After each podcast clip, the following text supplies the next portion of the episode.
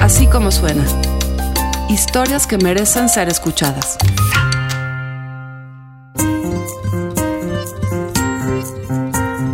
La Ciudad de México tendrá que vivir todavía muchos meses con los problemas del terremoto del 19 de septiembre. Miles de personas llevan semanas enteras en casa de familiares, en refugios o en tiendas de campaña improvisadas sobre la banqueta, porque su propio edificio quedó dañado.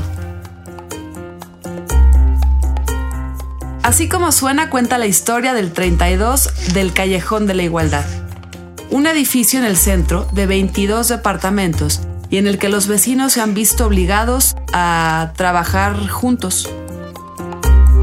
La historia de un edificio que podría ser la de cualquiera de los más de 2.500 que todavía no sabemos si serán demolidos o reparados.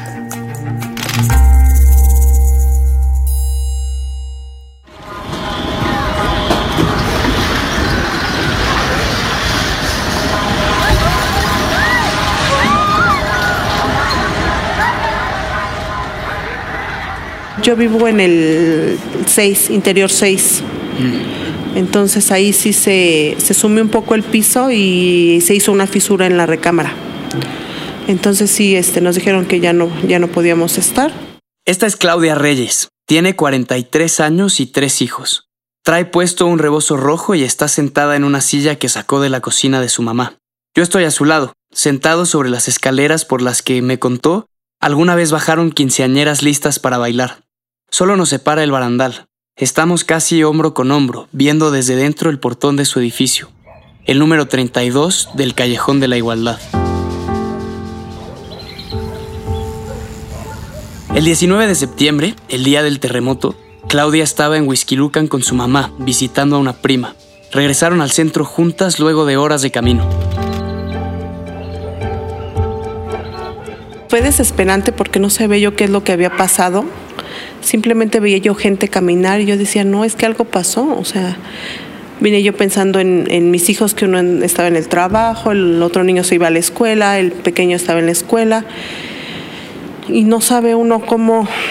Y luego viene uno oyendo cosas en el radio de que se cayó un edificio no sé dónde, que se cayó una escuela. Entonces sí se angustia uno, pero llega uno a su casa y ve así como que no pasó nada, como que respiras. Pero luego entras y te dicen, no, es que fíjate que la casa de Marcos, que la casa de Don Merardo. Y entonces es cuando dices, es que sí, o sea, sí pasó algo. Llegaron a su casa y vieron que todos los vecinos estaban bien, pero el edificio no tanto. Esta es María de la Luz Reyes, madre de Claudia. Pues nos bajamos el 5 de febrero, mi hija casi corre, vuela pero yo venía más despacio, como ya no puedo caminar bien de mis piernas, entonces venía yo más despacio que ella. Y hasta que vio a, vi a, sus hijos de ella, fue como me, me tranquilicé y hasta después me pude comunicar conmigo. ¿Y cómo se encontró el edificio? Pues todos afuera casi, todos afuera del miedo. Dicen que se hacían muy bien los edificios. María de la Luz Reyes tiene 67 años. Desde hace 62 vive en el interior 3 del número 32 del Callejón de la Igualdad. Mi papá no quiso otro departamento más, más que este. ¿Por qué? Quién sabe, pero le gustó aquí. La vecindad de la que hablamos es un edificio de dos pisos que está en la orilla del centro, en un barrio enmarcado por el eje central, Izazaga, Fray Servando y Bolívar. La fachada está pintada de rosa claro y para entrar por el portón hay que subir por una pequeña rampa de cemento, porque la mayoría de los vecinos tiene más de 60 años.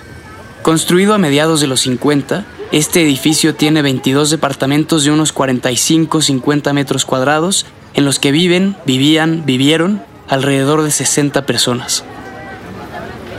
Aunque está orientado hacia el sur, en Igualdad 32 casi no hay luz del sol, porque la tapa un enorme edificio comercial, Fray Servando 42, de 16 pisos. Es conocido como el edificio negro porque toda la parte de atrás, la que se ve desde la vecindad, está impermeabilizada con ese color. Del lado oeste está la sede del Tribunal Superior de Justicia de la ciudad, otro edificio enorme, de 14 pisos. Algunos vecinos dicen que esos son los que jalaron al 32 durante el terremoto, ocasionando los peores daños, pues los seis departamentos que están más afectados son los que colindan pared con pared con el edificio negro. Mi nombre es Katia, Katia Sea.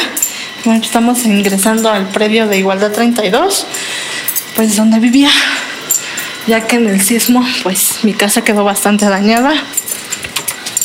Es que ya no hay luz.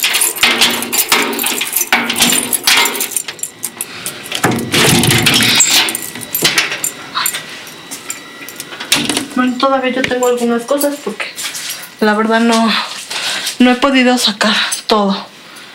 Hay de por la premura y pues dónde guardar las cosas y por como nos dijeron que teníamos que pues desalojar. Todos los muros están cuarteados.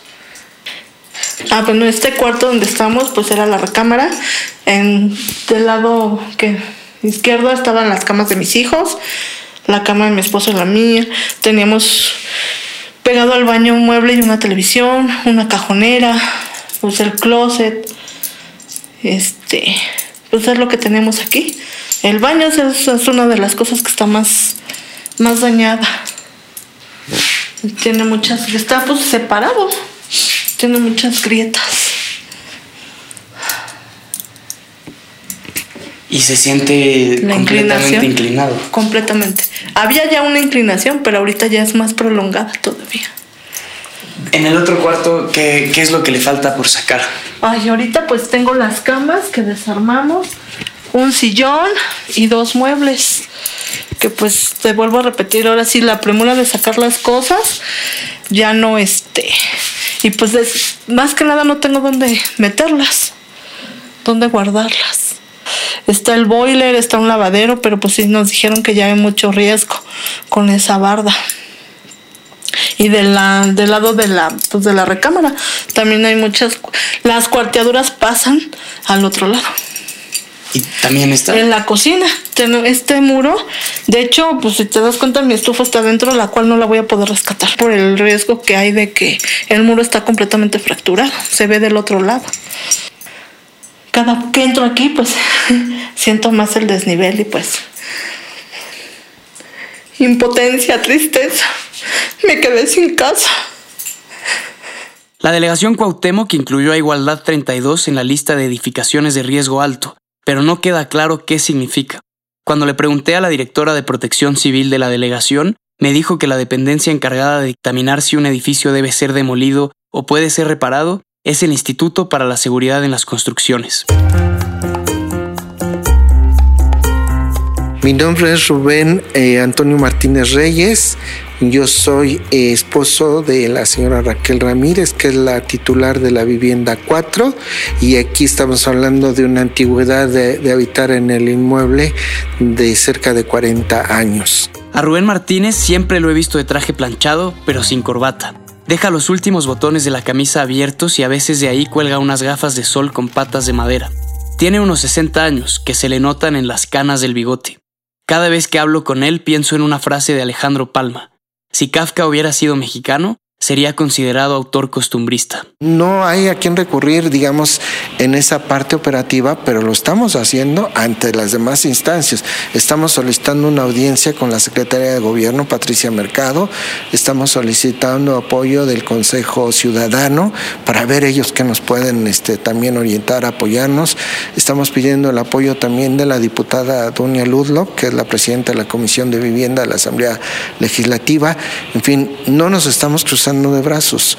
Este, metimos escritos en la Secretaría de Obras, en Protección Civil, en, eh, en, en, eh, en Instituto de Seguridad para las Construcciones, hasta el Senapred.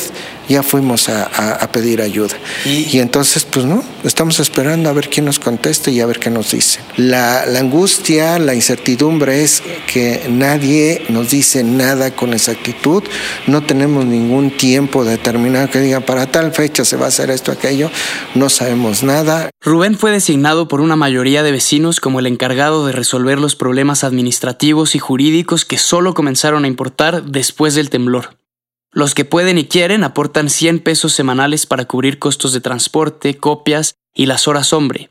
Algunos no pagan, pero las complicaciones vecinales no se limitan a quién paga y quién no. Como suele suceder. Si en las familias de sangre hay problemas difíciles, pues en las familias vecinales mucho más. Esto ha generado que precisamente por esas diferencias de criterios de lo que unos piensan, de lo que unos quieren, los que realmente se puede hacer, es que desde el 85 para acá, a 32 años, no se haya podido regularizar la situación de la propiedad. A los problemas viejos, complicados, de papeles y trámites, se suman otros más cotidianos de la convivencia diaria entre vecinos. Esta es Remedios Velasco, una mujer risueña que vive en el 32 desde hace más de 10 años con su pareja y tres perros. La mayor, que es una Rottweiler, Órale. es Kira. Y los otros dos perritos que han sido adoptados, eh, uno se llama Chino y el otro se llama Güero. Honora como se ven.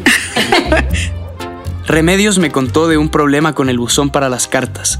Las 22 familias habían usado el mismo por años y dice, ese acomodo les funcionaba bien, hasta que tembló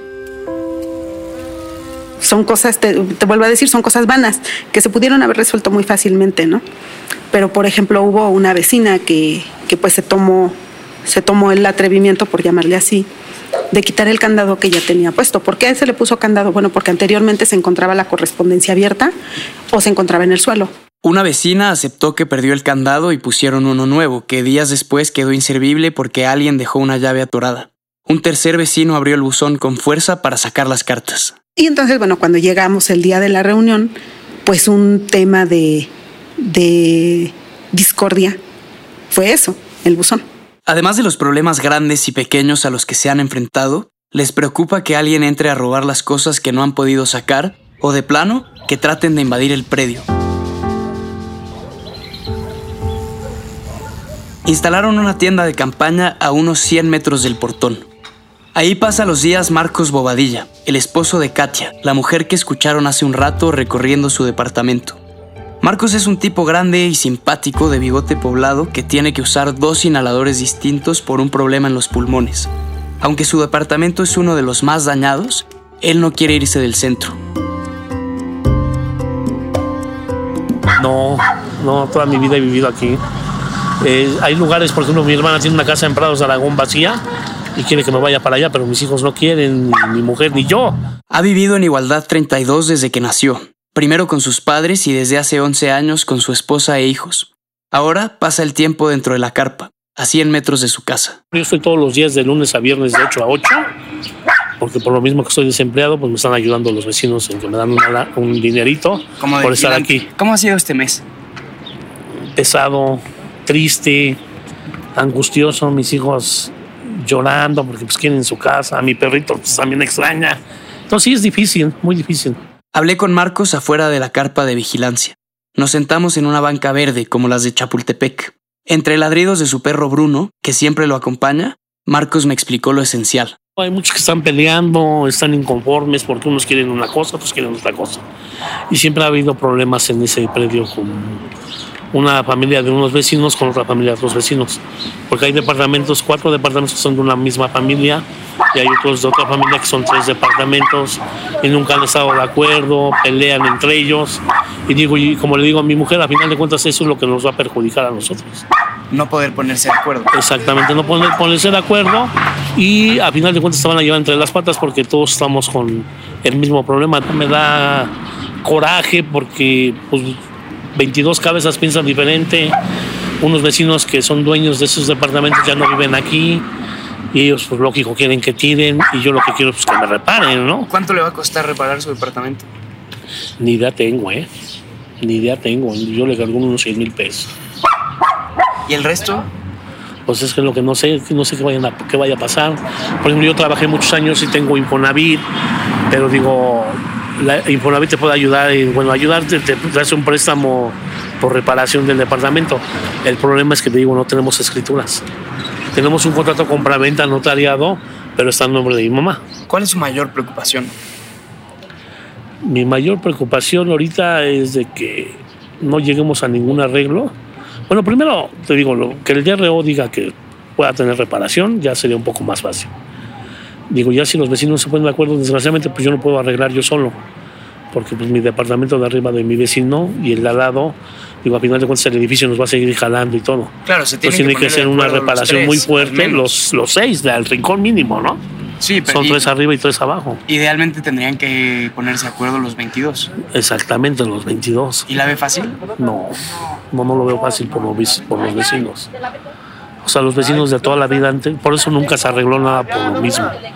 De los vecinos de origen, desde origen, los dueños de- desde origen tuvieron problemas con los mismos dueños que todavía siguen vivos y siguen con los descendientes teniendo problemas. Y va a ser de toda la vida. La última vez que hablé con Rubén fue el sábado 4, después de la junta vecinal en la que los vecinos prefirieron que yo no estuviera.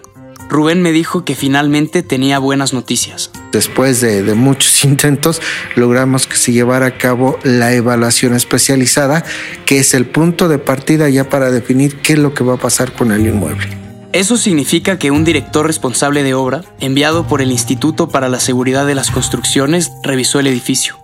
Lo que sigue es que ese DRO informe si su conclusión es que se puede reparar, como quería Marcos, o si se tendrá que demoler. Sea cual sea la determinación del gobierno, vienen meses de trámites, diligencias, guardias frente al edificio y discusiones entre vecinos. Y ahorita me congratulo en, reconocer que la mayoría de las personas ya han tomado eh, eh, una dimensión real de que ahorita eh, tenemos que hacer a un lado los intereses personales y enfocarnos al interés, a un objetivo común, que es lograr las viviendas para nuestra familia. Los defeños parecen haber conquistado una nueva normalidad, una de campamentos callejeros, avenidas cerradas y edificios con daños visibles frente a los que decenas de personas pasan los días, turnándose para ser guardias sentados en sillas de plástico, apenas a unos metros de donde antes vivían. Lo que le pasa a los vecinos de Igualdad 32 le pasa también a miles de familias de la capital. De acuerdo con cifras oficiales, en toda la ciudad hay unos 2.500 edificios con daños considerables. Y creo que no me equivoco si digo que todas las personas que viven, vivían, vivieron en ellos, están pasando por un tormento como este. El problema no parece tener una solución sencilla ni cercana, como si quienes perdieron sus casas estuvieran condenados a quedarse así. Así como suena, es una producción de puro contenido. La productora general de Así como suena, la que hace que esto se oiga como usted lo oye, es Mariana Linares Cruz. El diseño sonoro y la mezcla, Hugo Santos. La música, toda original en Así como suena es de Amado López. El sonido directo es de José Fernández Tanco. Así como suena, es un emprendimiento de puro contenido Sociedad Anónima, que somos María Scherer, Giselle Ibarra y yo. Yo soy Carlos Puch. Les recuerdo que estamos en Google Play, en iTunes, en la página así como suena.com y desde hace muy poco en Spotify móvil. Nos escuchamos en la próxima.